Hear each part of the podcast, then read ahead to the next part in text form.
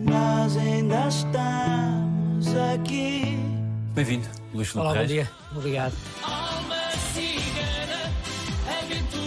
Luís Filipe Reis, estou como sou, à alta definição. sangue caliente, o meu coração quer amar. No início tudo foi a mãe. No início foi mãe, mesmo ao ouvi-la cantar, foi isso que despertou logo a atenção de criança, ouvir a minha mãe cantar. Uma paixão muito grande e cantava muito bem. Sobretudo, um talento que ela tinha muito grande, que era no desafio, porque ela estava num desafio com os meus tios ou alguns vizinhos. Cantares ao desafio? Cantar ao desafio, exatamente, ela ganhava sempre. Quer dizer, tinha um poder de imaginação, de inspiração na hora, um momento que era uma coisa incrível, sem dúvida. Que ela nunca chegou a cumprir essa carreira. Nunca chegou. Aliás, o sonho dela, sei que houve uma rádio em Lisboa, tanto que eu sou da Guarda, né? foi à província, foi lá para falar com a minha mãe, mas o meu pai não deixou. Outros tempos, foi um é? desgosto grande. Não deixou, eu acho que foi um sonho que ela deixou de realizar.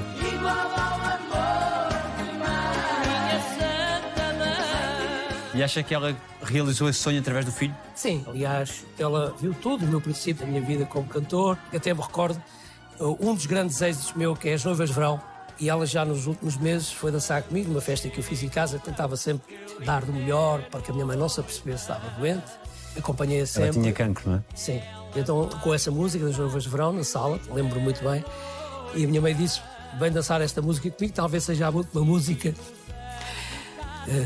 vai dançar comigo. Portanto, Essa, isso, isso marcou-me sempre. As noivas de verão. Foi o acompanhamento desde o princípio da minha carreira, até antes dela me deixar, até Deus levar, que esteve sempre presente na minha vida e no apoio total da minha carreira. Ela tinha noção da gravidade da doença. A minha mãe era uma senhora, como nós costumamos dizer aqui em Portugal, muito para a frente já. E tanto sabia, ela sabia. Muito embora também não queria dar a entender para nós não ficarmos tristes e tudo isso é muito complicado, porque a minha mãe era a torre, não é? era o principal da família, quer dizer, ela toda a gente ia Dona Candidinha, à Candidinha, à Candidinha, como chamava lá no bairro, e isso realmente notou-se em mim quando deixou-se. Como é que foi essa dança? Eu sei que a minha mãe dançava muito bem, eu deixei-me levar pela minha mãe, mas eh, cá dentro era um sentimento. Eu, depois, fui um bocadinho até à varanda da minha casa, vi a mão, eh, a próprias unhas, eh, tanta força que eu fiz para não ouvir as lágrimas aos olhos, para a minha mãe não notar. Só que a minha mãe sabia que eu também era sentimental e também isso ia acontecer. Foi uma dor muito grande, uma dor muito grande.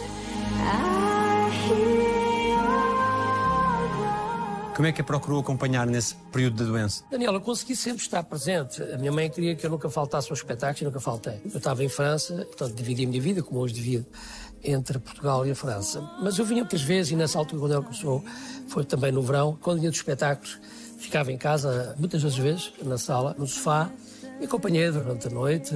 É muito difícil, muito difícil saber que, que a hora está a chegar e não posso fazer nada. Deus me perdoe por dizer, mas nestas coisas não se fala. Se houvesse precisado de dinheiro, não era uma questão, ou, ou poder ajudá-la, porque ela já nos tinha ajudado a nós. Estava numa altura que eu já também trabalhava muito bem e com certeza que eu podia dar o apoio se fosse necessário, mas nada havia a fazer. Nós estávamos mentalizados que era isso. Portanto, é muito difícil quando tu vês o amor principal da tua vida, que é a mãe, quando eu era mais novo, quando chegava à casa, tinha que desabafar. Minha mãe era a única pessoa que, que aceitava tudo de mim, que ele contava tudo, né? E, e foi um apoio grande, foi, foi, foi uma tristeza muito grande, uma tristeza muito grande acompanhar, eh, acompanhar a doença até ao fim, né? Eh, saber que ia, saber que ia, eh, que ia falecer e nada podia fazer, com certeza. E as conversas eram à base de quê? O que é que lhe dizia? Repetiu várias vezes que a amava? Sim, isso ela sabia. O meu pai nunca foi tanto carinhoso, mas a minha mãe era mais carinhosa. Estávamos habituados. Então dizia que gostava e que você ainda vai cantar muitas vezes. Eu nunca quis mostrar que eu ia ficar sem a minha mãe. Nunca. Ou que ela ia embora. Nunca. Nunca quis que ela sentisse essa dor sua. Claro, essa é a minha dor, a minha também, mais a minha, que a minha mãe eh, eh, tinha uma pronto, confiança em mim em tudo, e eu também era com ela quando chegava dos espetáculos, eu falava quando acontecia isto, chegasse aqui ou se chegasse, eu tinha as minhas coisinhas preparadas na cozinha, eh, que eu sabia que eu gostava, né? E, e sempre, fosse a que horas fosse, ia dar um, um beijo à minha mãe, né? Pronto, eh, são coisas que tu tens que nunca. É muito difícil, muito, muito difícil depois ultrapassar. Aliás, nunca esquece. Então, eu costumo dizer que é uma dor que está cá, nunca passa. Bastante sempre. Pronto. E diz, ah, mas agora menos que os anos. Não, é sempre uma dor que nunca vai passar. E quando ela partiu, o Luís estava cá? Eu estava na sala e tinha estado uns meia horazinha antes, com, eh, meia horazinha antes com falar com a minha mãe. Demos-lhe a morfina, portanto, que era, sabia que estava com muitas dores. E só me lembro, Deus, ela deu um grito, né? E eu fui ao quarto e só me lembro da minha mãe dizer, chamar minha avó, minha avó, minha avó, era, ela gostava muito da avó dela, portanto, são coisas da natureza, de Deus, portanto, e que chamou e fechou os olhos e foi ali. Eu peguei na mão, ela apertou-me mesmo assim e, e, é uma dor muito difícil. Acho que foi as piores, as piores horas de toda a minha vida que nunca vou esquecer. Muito difícil.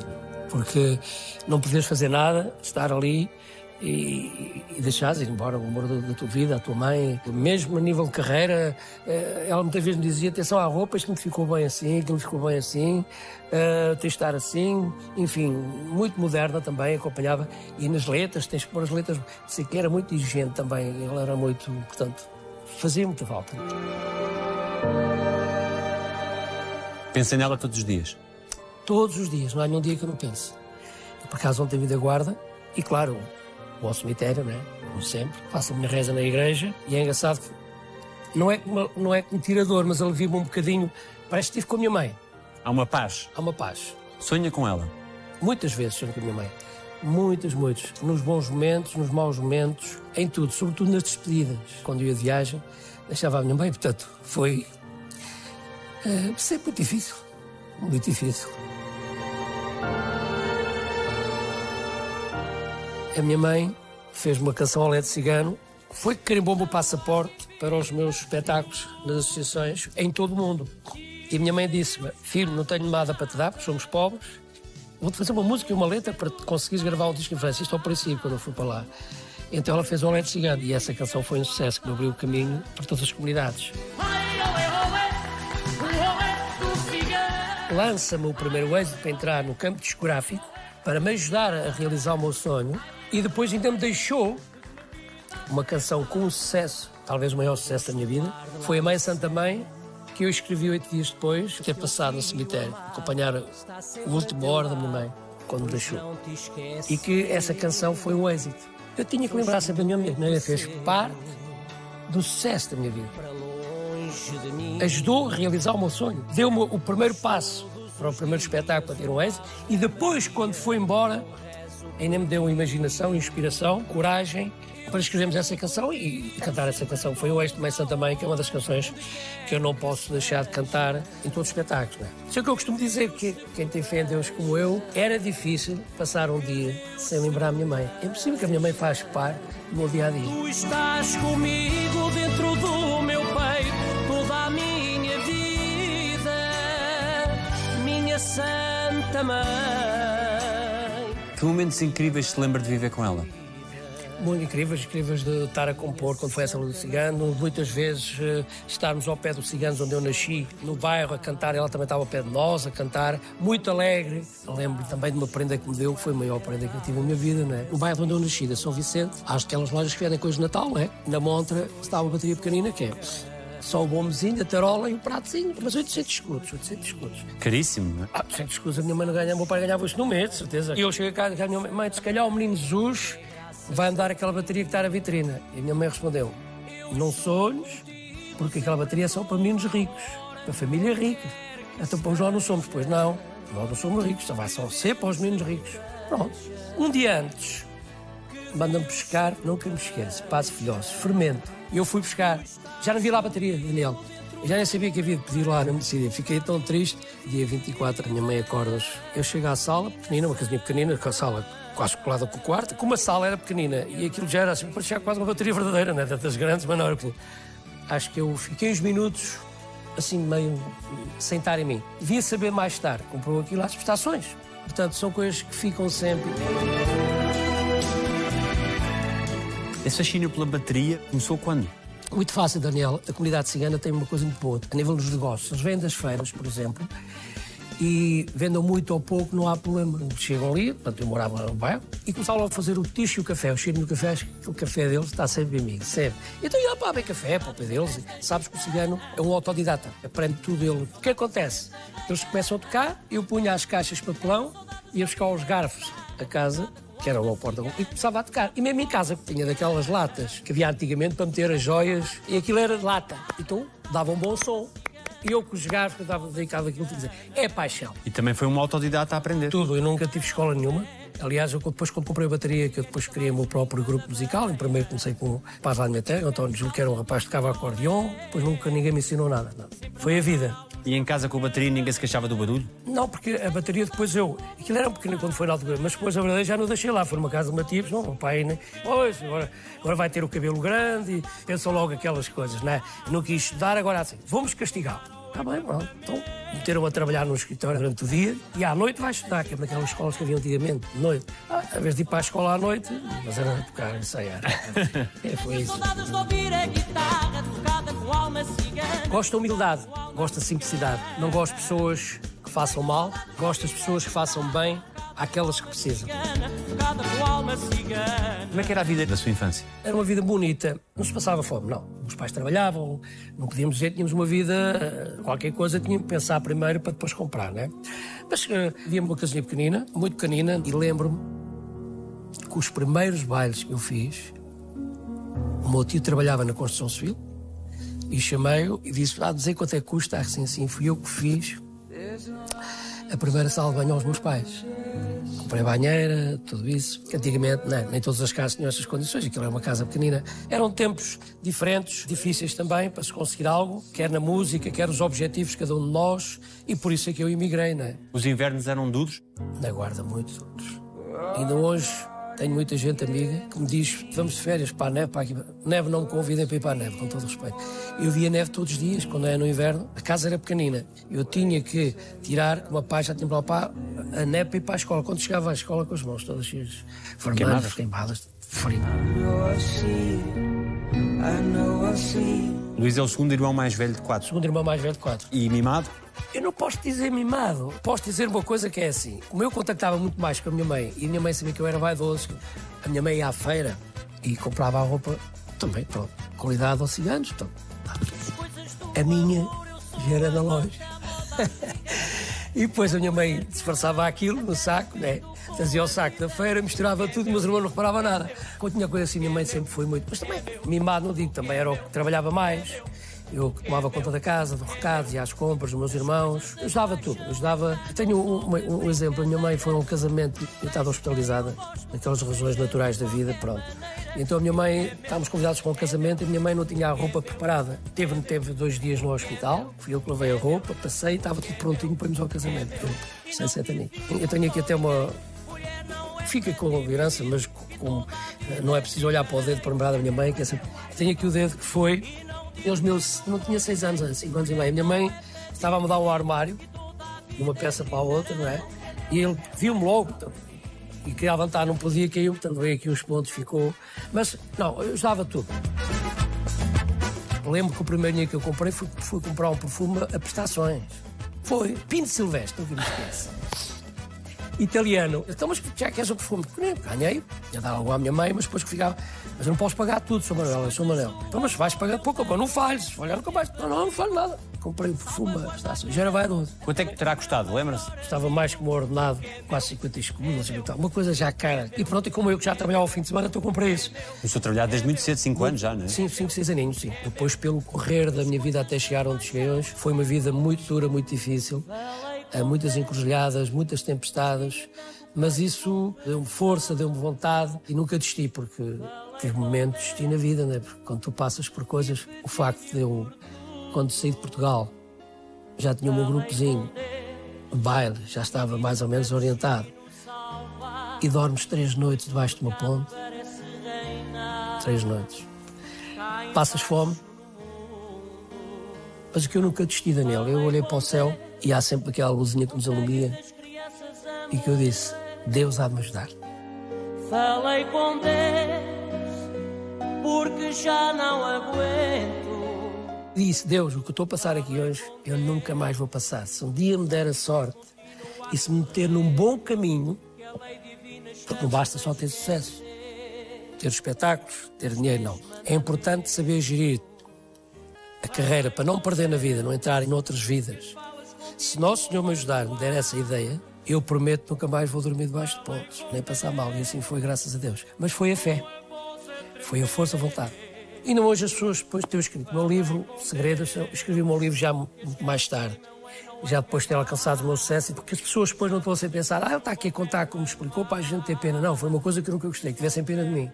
A pena foi eu que tive de mim, mas mesmo eu consegui depois ter uma alegria enorme em mim. Eu é que tive pena de mim porque tinha vindo de um sítio, que tinha casa, que tinha comer, que já ganhava dinheiro da guarda, para ir para a França, mas quis, fui eu que quis. Como é que foi a viagem? A viagem foi de comboio. E a despedida? A despedida foi das coisas mais difíceis. Eu lembro-me até Bordeus, acho que já não tinha lágrimas para deitar. Já não tinha lágrimas. Os seus pais foram à estação? Sim. Sei que a minha mãe ficou muito mal.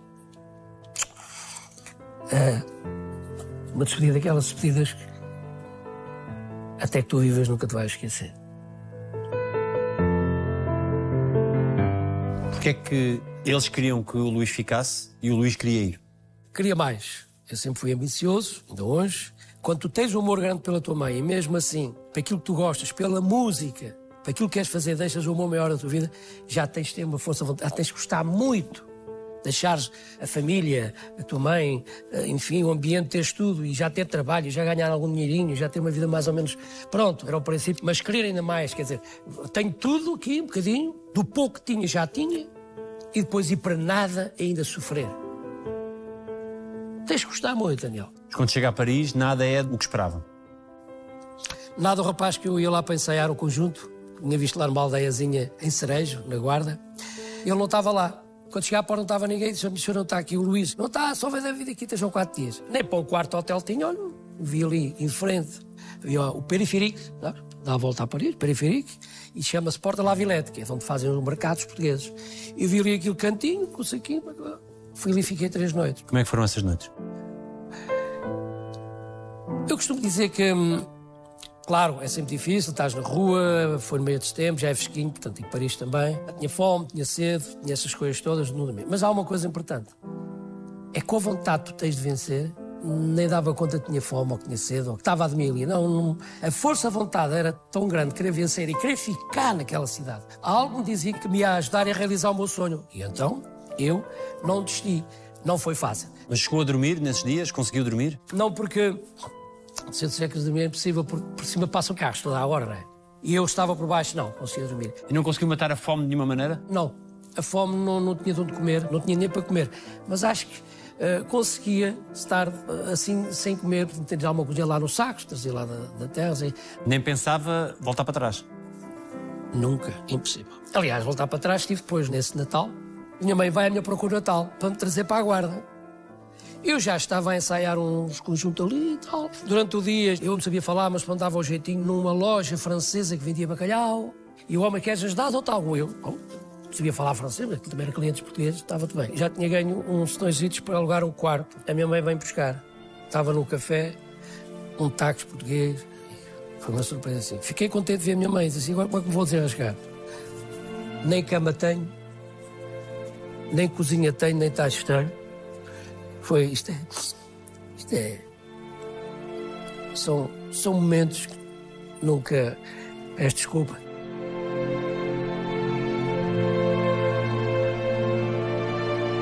Quando vi minha mãe, fiquei contente, a alegria, mas ao mesmo tempo fiquei, Ei, agora apareceu, quer dizer, foi a alegria foi a tristeza, onde é que eu vou agora desenrascar minha mãe?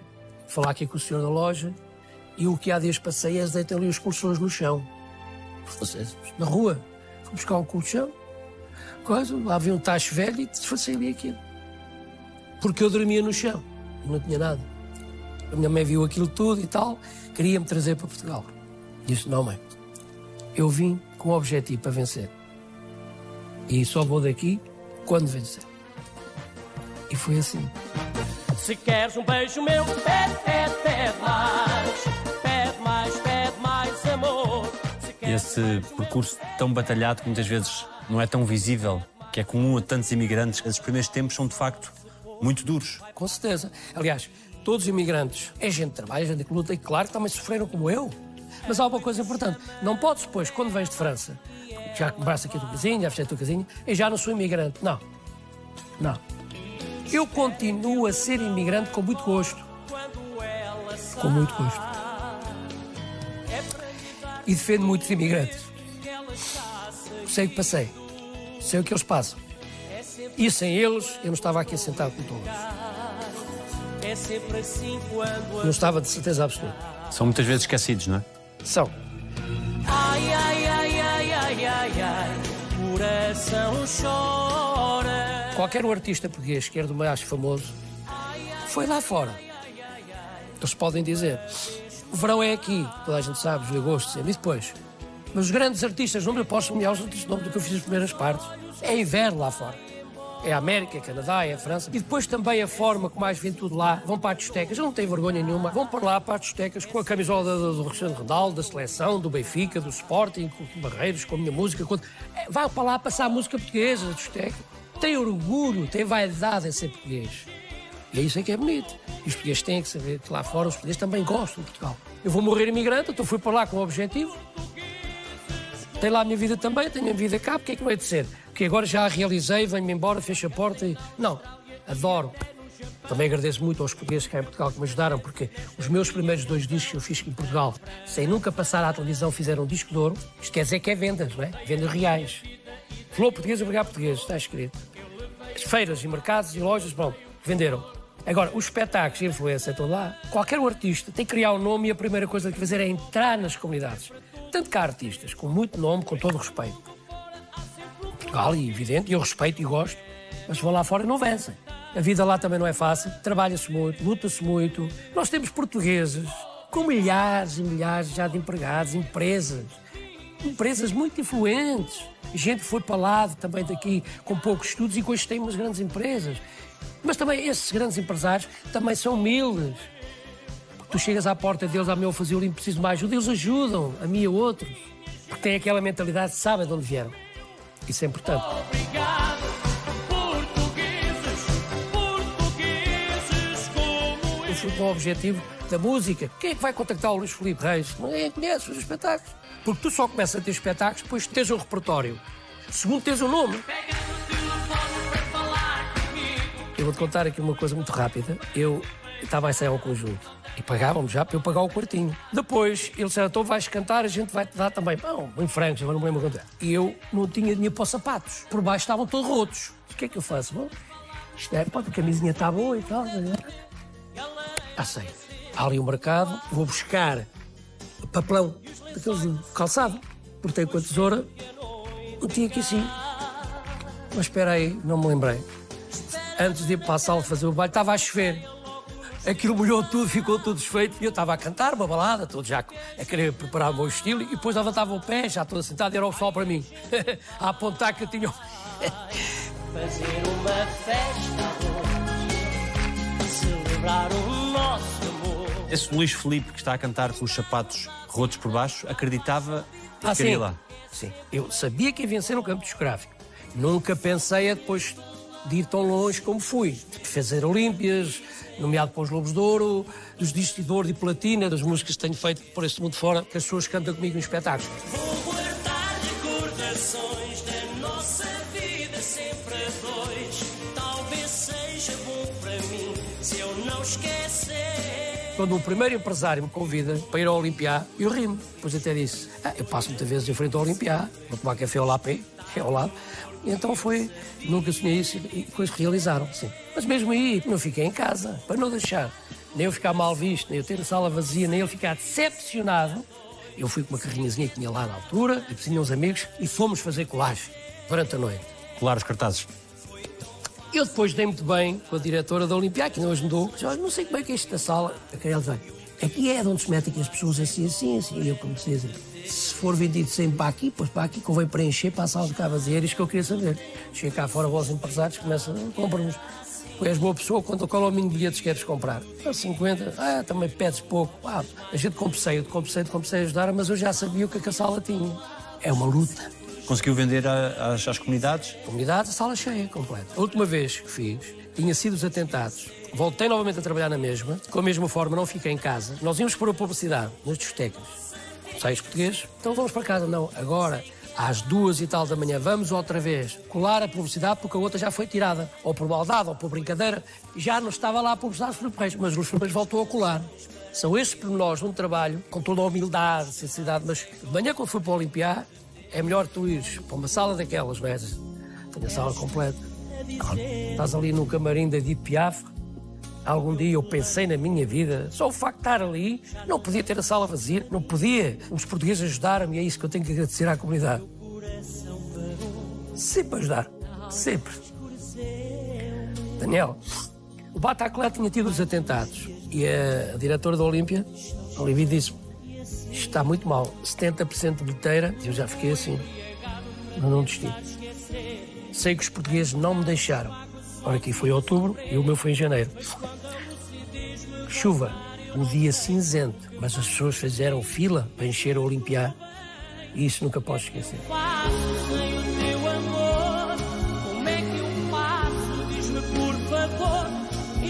E o miúdo do bairro de São Vicente, quando está no camarim foi de Edith Piaf, o que é que pensa?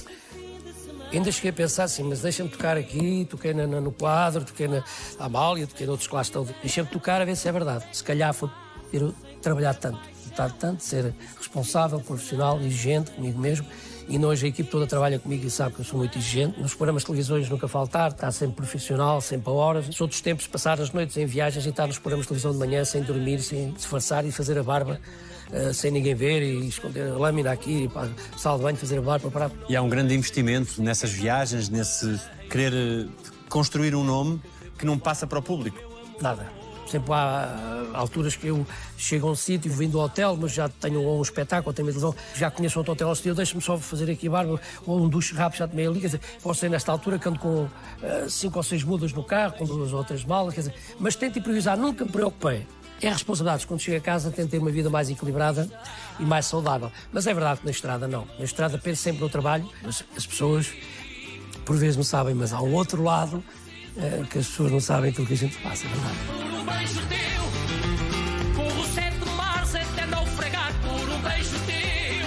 facto de ter sido um miúdo que sempre trabalhou ajudou depois a, a ter essa capacidade de resistência? É, é, essa capacidade e depois também me ajudou muito na minha vida pessoal. Quando tu uh, novinho aprendes a fazer tudo isso, para mim é muito mais fácil, né? Portanto, foi essa humildade toda que me ajudou e, claro, é muito mais fácil quando tu vens com essa experiência poderes lidar depois com a tua vida, porque na vida, eu já cheguei a ter mês de agosto e mês de julho, quase todos os dias tens que preparar a tua roupa, tens que é malas, é isto para aqui, é isto para ali. E as pessoas às vezes, não é porque o artista ganha, depois o que ganha outro dia, dar para aqui, enfim, fazer o conforto, não. Se ele vai trabalhar, tem que fazer o máximo para que aquilo que ele vai ter as pessoas vão dar de espetáculos, poder levar para casa. O que é que eu ia ir para o hotel de 5 estrelas se eu posso dormir no hotel de 3 ou de 2? Um exemplo. Se eu posso trazer a roupa toda, porque é que eu ia mandar a comprar roupa para fazer no centro comercial e vou buscar o dinheiro do meu cachê para comprar?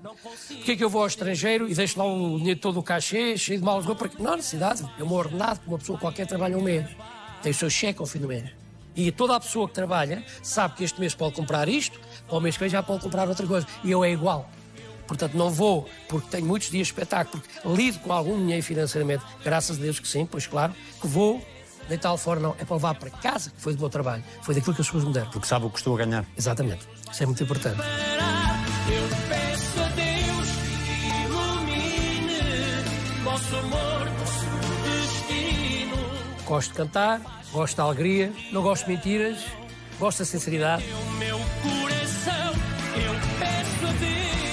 Ainda ponderou ser padre? Isso é para rir, porque eu queria ser bispo antes de padre. É impossível. Mas isto talvez por uma influência, eu fiz a primeira comunhão. É uma educação muito religiosa, Sim, não é? religiosa. E à missa. Então lembro que da aldeiazinha dos meus avós, do pai do meu pai, uma meda da serra, íamos lá passar a festa, estávamos lá, então em maio é o terço. Então ia à missa, e às vezes era mais à noite. E como aquilo depois cantava e também me alertou um bocadinho de gostar também da música. Então, segundo os meus pais achavam-me dormir ao altar. Então, como via o padre a falar e a cantar, queria ser padre. A música foi depois das festas à noite, quando vinha ao conjunto, também como os pais me diziam que quando eu sabia que vinha ao conjunto, sozinho, às vezes ele até tinha medo, porque era criança, ia uma estrada longe, lá um quilómetro, um quilómetro e tal, longe, à espera do conjunto, ia correr atrás do, do, do conjunto. Era uma paixão forte. Ainda puto entra para os bombeiros para tocar. Olha, a caixa de bombeiros era quando era cadete. Fui para lá, não caía muito aos fogos, não era? Tinha lá o vigado.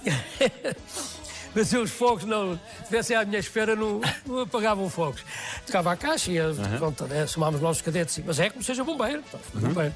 Só que não ia aos fogos. Quando é que canta pela primeira vez em público? Na escola foi uma canção do Zé Cid.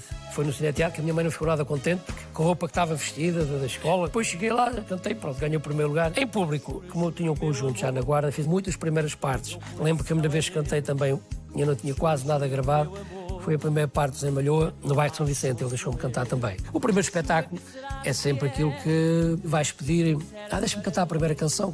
Alguns deixam-te, outros não deixam, mas eu fiz muitas primeiras partes. A Chiquita, por exemplo, foi uma artista, estava em França, estava no espetáculo, estava a sala cheia. Canta, mas só canta as duas, hein? duas cantei, está bem, então lá a cantar. Cantei duas. Mais uma, as pessoas começavam a pedir, já era bom, três, bom.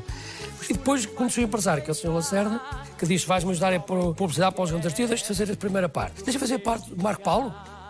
A sério, ei, fui para casa, já estou nervoso. O Sr. Lacerda disse que ia fazer a primeira parte do Marco Paulo. Ei, acabou, nem que seja só uma canção. É um trio. Boa. Trio de Mira, tal. Zé Malhoa, Zé Cid.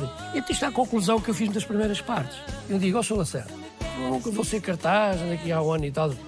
Queres cartaz? Espera aí. Se não para o Malhou, o Malhou já estava ocupado para um espetáculo para a Mutualité. Mil e tal pessoa. Agora vais-te desenrascar. Se não enches isto, nunca mais fazes bem parte. Alto desafio. Olha, eu faço publicidade lado, eu fiz uma publicidade com ele, Luís Filipe Reis, mas depois os outros fazer a primeira parte, mas eu já era o cartaz. Ele tinha publicidade no metro, em todo o metro, para mim e para outros, como ele fazia, e a sala estava cheia. Portanto, houve ali um conhecimento, as pessoas começaram. Eu via neles que eles queriam mais uma, mais uma. Então foram essas experiências que eu depois, quando eu fui fazer a, a mutualité, que era mil e poucas pessoas, a sala encheu-me de problemas. Mas é o trabalho, Daniel. É sempre uma luta. E entras com humildade. É um desafio. Ele disse: Tu vais fazer. Mas eu não fiquei em casa à espera só daquela. Espera aí. Eu tenho que fazer um trabalho dobrado. Eu tenho que convencer este homem a dizer que eu consegui. Três meses de amor, três meses de sol, o tempo que eu tenho só para te amar. Os seus pais sempre sentiu que tinham orgulho em si. O meu pai era um bocadinho mais frio. O pai era um homem, pronto, filho único, veio de uma terra completamente diferente, de Moimenta da Serra, Lisada da Serra, daqueles conservadora. Mas ele teve sempre muito orgulho, não mostrava. A minha mãe, por exemplo, se estivesse em palco, as lágrimas vinham logo, choravam, ou na televisão, isto aquilo. O meu pai sabia cantar, nem suspiar. Dançar, acho que sim. A minha mãe que o ensinou. Mas uma vez ele disse-me assim: Filho, tu tens de falar com o Ricardo Andum, que é a minha equipe de trabalho, aqueles populares que tu fizeste, pá, três meses de amor, falou portuguesa. Tá bom, isso já, já tá bom, já tens o teu nome, já. É pá, agora tenta fazer uma coisa para teres outro público. Tens um público mais jovem também. Faz assim uma canção assim. Eu, depois então tive esta conversa com o Ricardo Andum e disse: Pá, por acaso o teu pai está a falar bem apareceu Esquece o Meu Nome, foi um êxito enorme. Vá lá, nunca sabia cantar nem assobiar, tão pouco, mas deu essa opinião de Esquece o Meu Nome, que teve meses e meses no meio de Portugal, em primeiro lugar, como o que é meu, é meu também. Portanto, houve uma mudança, mas sim, tinha muito orgulho em mim também. Ele parte quando o Luís tinha que idade? Ele foi há 10, 11 anos. 11 anos. Ele viveu muito a minha carreira. Ele ainda esteve nos Coliseus, os Lobos de Ouro também, ficou muito contente, ficou muito satisfeito. Mas por último, talvez fosse mais da idade, ou não sei. Também já vinham as lágrimas, porque eu nunca via o meu pai chorar muito. E agora, por último, quando eu me despedia dele, já ele deitava umas lágrimas, já ouvia mais sentimental. Ele alguma vez disse que o amava? O meu pai não. O meu pai não. Acho que nem a mim nem aos meus irmãos. A minha mãe sim.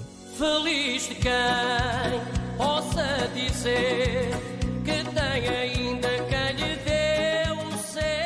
mãe querida continua a ser obrigatória? Sou cantaza, mãe santa mãe, mãe querida, quase que não, não quero expressar. As pessoas chegam lá a brincar, olha, se não cantar esta e esta coisa. A mãe querida, e esquece o meu nome, e a Santa Mãe. Santa Mãe, tu vês pessoas no verão, uh, o espetáculo começa às 11h30, vês logo pessoas idosas ali às 9 horas, no tal pôr do sol, já espera. Olha que eu estou aqui para a Santa Mãe, não sei o quê, e, e posso ir gosto sim. Santa Mãe, minha mãe querida. O Luís Filipe teve um concerto no dia a seguir à morte da sua mãe. Mais difícil ainda, no mesmo dia que acompanhei o cemitério. Eu saio do funeral e já tinha contactado a, o empresário que não ia para o espetáculo, não vou. Não, não, é impossível, tem que cumprir, senão quase me ameaças terminar. Enfim, tudo bem, eu sou um profissional de novo. Minha mãe diz para cantar jornal. Qual é a tua coragem, Daniel? Saís de um, um funeral, estás a horas, minutos, né? a alma também ainda está quente, e vais-te pôr em frente a milhares de pessoas a fazer um espetáculo. Tens que cantar, tens que ouvir música, Ser alegre? ser alegre. A única forma que eu tive foi um segredo que eu acho que nunca contei a ninguém, vou contar aqui. Então, isso são os meus técnicos. Vocês ligam-me aquelas luzes brancas sempre, de maneira que eu não consiga ver o público. Eles então fizeram uma mudança completamente do espetáculo que eu estou a dar, mas foi muito duro. Eles não viram. Alguns viram, pessoas já me disseram isso. Passei o espetáculo a chorar. Estava lá tudo, parece que era Deus, era a alma da minha mãe, era tudo. Tudo a dar. Foi os dias mais difíceis. Ela tinha um segredo que nunca lhe contou. Uh, sim, Daniel, tinha um segredo que nunca me contou. Tinha um quadro no Senhor de Fátima, porque a minha mãe tinha muita fé e ele tinha um quadro. E, e a minha mãe tinha assim, pronto, tudo que rezava, e desde lá fico, vai correr tudo bem, rezava e, e tinha, eu tinha muita confiança na minha mãe. Eu levo o quadro e meto na urna da minha mãe. Há alguém que eu me informei por pessoas, pronto, que sabem destas vidas. E, sim, nunca devia ter feito isso. Isso era o quadro, sim. Pronto, não sei qual era o segredo, sei que tinha muita influência, muita fé. E ela um dia disse: Quando dançou as noivas, eu deixo-te um dom. Mas sinceramente, sou muito honesto, não sei. Não sei desse segredo. Procurei, não só em Portugal, como na América, inclusive até a última vez estive na Flórida. Não consigo identificar o que é, não consigo descobrir esse segredo. Quando vai para a França, nos chegou a trabalhar nas vindimas? Vindimas muito duro. As vindimas foi um momento também muito difícil. Isto também é importante que as pessoas saibam o que é a vida. E é ter amigos às vezes. Eu tinha um amigo, ajudava nas caixas, na aparelhagem, limpar-me, tá, tá. era um ajudante. Era como irmão, ajudei-o, pronto, enfim, ajudei o que eu pude. Foi para a França por causa de mim, teve trabalho por causa de mim, enfim, arranjei-lhe o que eu pude. Cheguei lá, bati à porta e ele disse: Só te posso deixar ficar oito dias. Fiquei logo: Quê? Dá-me só oito dias? Ah, bem, pronto. O comer é como sabe, não deu de comer, enfim. Também não desisti. Lá estava um amigo dele, tive conversa com o senhor, que era familiar dele, não pode arranjar uma. Ah, pá, vendi está habituado a isso, pá, você veio lá de Portugal, teu... eu quero, eu quero. Ah, mas arranjou para as. Foi a minha sorte. E eu ficava lá a dormir. E assim, bom, se eu vou ficar aqui a dormir e a comer, o que eu vou ganhar, certeza, quando for embora daqui duas ou três semanas, vai ficar pouco. Outro dia, 5 da manhã, já eu havia lá a luz, ele a trabalhar, o que é que eu faço? Levante, o que é que você está a fazer aqui? Eu vim aqui para. Vai lá para o quarto, não é cedo, é só às oito e meia, ainda não se vendas, vinha ver que está no beiro, assim. Não, mas eu quero ajudar. Portanto, disse, olha, tu queres ajudar, limpa isso embaixo e limpa os caminhões, sei quem foi que quis ouvir. Quando fui para o trabalho já tinha duas ou três horas feitas. Quando vinha das vindimas, fazia novamente aquilo. Era um ajudante já. Fiz aquilo, no final, contas, olha, este envelope é daquilo que você trabalhou nas vinhas, este envelope aqui é da amabilidade, da simpatia e do trabalhador que você é, que você ninguém mandou fazer isso, você fez, e este aqui é uma boa gorjeta para você. Tens que começar, Daniel. Chegaste lá, não tinhas nada, tens com qualquer pessoa. E nessa batalha a saúde nunca se ressentiu? Não, a saúde foi uma altura depois de todo esse esforço que me arrebentou muito nervosa mas felizmente, graças a Deus, salvei. Muito movimento, eh, às vezes dias sem comer, e, e lutas e nervos. E eu vi, reparei quando eu estava aí para o hospital, acaso foi meio do meu filho que me levou nessa altura, eu vi os médicos todos a abanar a cabeça e eu já me sabe deste. Fui a aparecer-me lá, tenho fé em Deus. Segundo o que disseram, se tivesse de ser operado era mais difícil, mas como arrebentou para fora, fiquei limpinho. Graças a Deus foi só esse pequeno problema dessa intervenção que tive, mais do resto que tem sido ser muito saudável. Esse primeiro casamento não aguentou, claro, não? é um casamento que tu não tens tempo para nada, sei lá, também já pedi perdão por isso e talvez também me critique a mim próprio e, e fui o culpado porque a música falou mais alto e todos nós na vida pecamos e eu fui um bocado porque eu quando vi a mãe da minha filha além de preparar o casamento isto que está a dizer, eu vi o meu futuro em França. Eu vi uma saída, eu sei que é feio dizer isto eu sei que não é bonito, mas a força, a vontade de eu querer ser músico, eu tinha outra possibilidade. Acho que é o erro da minha vida que eu nunca vou perdoar, mas visto a força de vontade que eu queria vencer, não tinha tempo poção. Claro que depois há amizade, acho que dizer que não gostasse, mas, mas eu acho nessa altura eu pensava a mim o amor, aquele amor que nós chamamos mesmo de juventude, mulheres, a mim o amor era a música.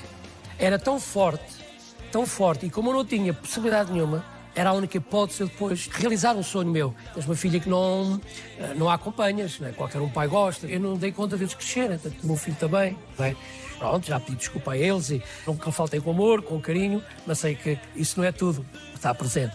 Mas não podia, só tinhas essa opção. Então eu escolhi a opção que eu queria e gostei e que não fui contrariar a mim próprio, que não fui contra as minhas ideias, que não fui contra a minha falecida mãe, que me disse faz sempre aquilo que tens de fazer. Minha mãe apoiava-me sempre em tudo nisso. Então foi isso que eu fiz. Juro por Deus que não fazer-te sofrer. Como é que é a relação com os seus filhos hoje? Muito boa, muito boa. Os meus filhos é a minha vida. Muito boa, eles compreendem, são os meus próprios críticos também das minhas, minhas canções, dos meus espetáculos. Mas têm que idades? 31 e 36. Estou muito feliz. Embora tivesse nascido em Paris, também veio para cá com 14, e a minha filha nasceu a 20 km de Paris. E eles percebem o tempo que dedicou à profissão? Sim, sim, sim, sim, sim. Aliás, quando eu fiz a primeira Olímpia, eles sofreram mais do que eu, porque viviam aquilo que eu estava a viver.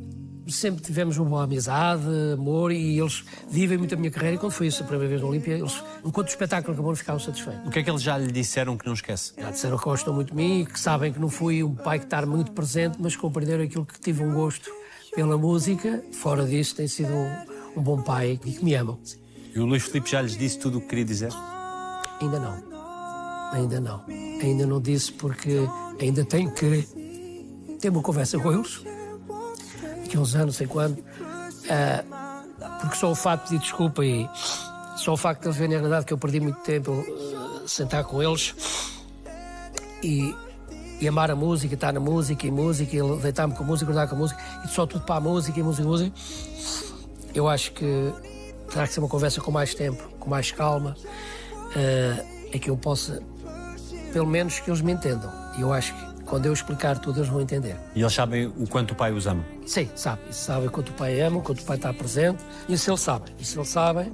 Só que só o pedido de desculpa não dá. Tem que se dar a realidade e tem que se dizer, na verdade, o porquê. Porque que eu troquei tudo e todos uh, para aquilo que eu mais gosto. Se fui egoísta, não sei. Foi também contribuir para uma vida mais confortável também.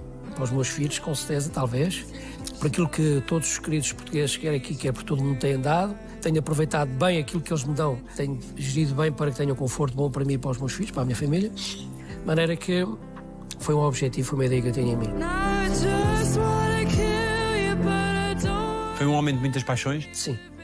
As mulheres contribuíram muito para a minha carreira. Posso dizer assim. As mulheres, as fãs, porque uma fã vai acompanhando sempre. E acompanhar atrás de uma amiga, atrás de uma amiga. E isso foi um forte meu, um segredo meu, de saber gerir e que tens que respeitar as tuas fãs. Muitas se apaixonaram por si? Sim, muitas. Nunca lhe apareceram no quarto de hotel sem. Ah, agora não aparecem porque não sabem quais os hotéis, não é? Mas em primeiro sim. Mas eu tive sempre uma coisa, nunca me misturei, Daniel, com fãs, nunca sempre respeitei esse. Ah, mas é verdade que qualquer um artista, uh, costumamos dizer, a influência é as fãs, as mulheres. Sempre foi uma, uma grande fonte de inspiração para as grandes baladas. De...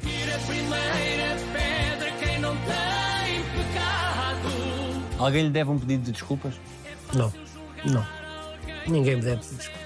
Não estou zangado com ninguém, muito embora na vida, tu sabes, como tudo, não é? Há sempre uh, a rivalidade no bom sentido, né? saudável. Isso acontece em todo lado. Como eu procurei sempre o meu caminho sozinho, somos colegas, a gente encontra-se na televisão. O exemplo, ah, temos que jantar aqui. Não, não sou muito por aí. Sou mais reservado. Ele tem que fazer o papel dele como cantor, eu também tenho o meu. A gente pode se encontrar na televisão, cumprimentamos, espetáculo. Agora, o resto, não. Eu gosto de estar no meu lugar, no meu espaço. Cada um no seu. Costuma ser, nem se ouve, nem se conta, nem se diz, nem se dá. E isso é a minha política de estar.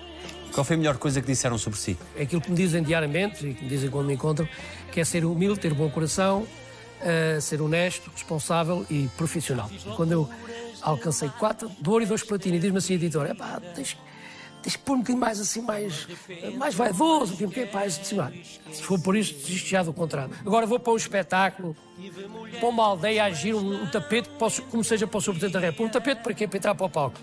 Eu entro para o palco com umas escadas como as pessoas todas. Por exemplo, não é preciso tapete. Ah, se o camarim não tem, tem menos meio metro, também não é para aí que a gente vai vestir. Já, eu já fiz espetáculos, por isso muito fora, vestir na cozinha, o cheiro da dobrada, feijão, sardinha, tudo aqui o palco. Eu a gastar perfume em casa, depois cheguei ali e fui com o cheirinho da, da comida. é bom. Nós temos é que dar ao público um espetáculo e que os fiquem satisfeitos. Os, os bastidores é com a gente. Tem que ver um bom programa, tem que estar assentados e estar instalados. Agora as dificuldades, os imprevistos e os problemas somos nós que temos que resolver. Não tenhas medo. Se encontrasse aquele miúdo que está a ver a montra com aquela bateria e não tem dinheiro para comprar porque aquilo é para ricos, o que é que diria a esse miúdo? Conversava com ele e, e de certeza, se ele fosse a paixão tão grande como eu tenho, de certeza que, que, eu ia ajudar com muito gosto. Mas comprar-lhe a bateria, hoje felizmente tinha possibilidades, comprava-lhe de certeza absoluta. E ensinava, se tivesse tempo também. O que é que dizem os seus olhos? Os meus olhos dizem que eu tenho muitos anos para viver com a ajuda de Deus e para cantar. Por isso é que os meus olhos estão sempre direcionados para a frente e com certeza que ainda vou cantar muitos e muitos anos junto de todos os portugueses que eu adoro. Muito obrigado. Foi um gosto. Muito obrigado. Muito obrigado. Muito obrigado. Muito obrigado. serás minha mulher.